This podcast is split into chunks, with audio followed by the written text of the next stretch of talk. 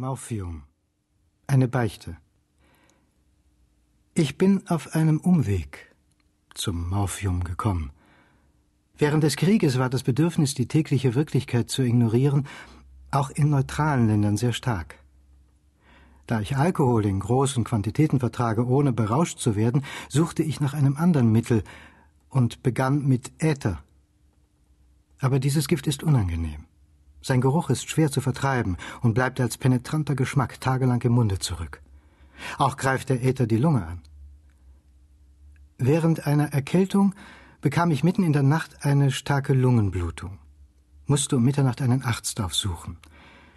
Dieser machte mir eine Morphium-Einspritzung und ließ mich konzentriertes Salzwasser trinken. Ich erinnere mich noch genau an die Wirkung dieser Einspritzung.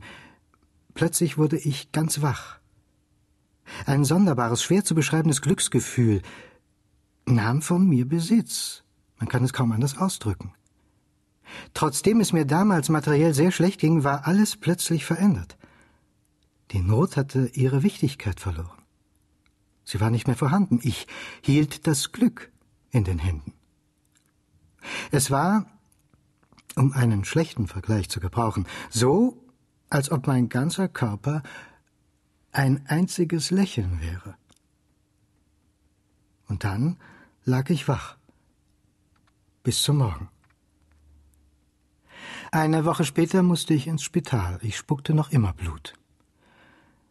Im Spital war der Medikamentenschrank und verschlossen. Ich nahm dort hin und wieder Morphium, schluckte es, da ich keine Spritze hatte. Nachher waren die Nächte immer sehr schön. Kein Schlaf, sehr intensives Denken. Ich schrieb Gedichte. Als ich das Spital verließ, war ich schon an das Gift gewöhnt. Doch nicht so, dass es mir schwierig gewesen wäre, damit aufzuhören. Ich nahm ziemlich lange nichts mehr. Dann ging ich nach Genf. Dort begann die Not von neuem. Ich hatte kein Geld oder nur wenig, aß unregelmäßig. Wenn man keine bestimmte Arbeit hat, sucht man Zerstreuung. Wieder begann ich Äther zu nehmen. Wieder war der Geruch mir und meinen Wirtsleuten bald verleidet. Der Apotheker, bei dem ich Äther holte, ein kleines buckliges Männchen, gab mir auf mein Verlangen Morphium ohne Rezept. Die Gesetze über Betäubungsmittel waren damals noch nicht so streng wie heute.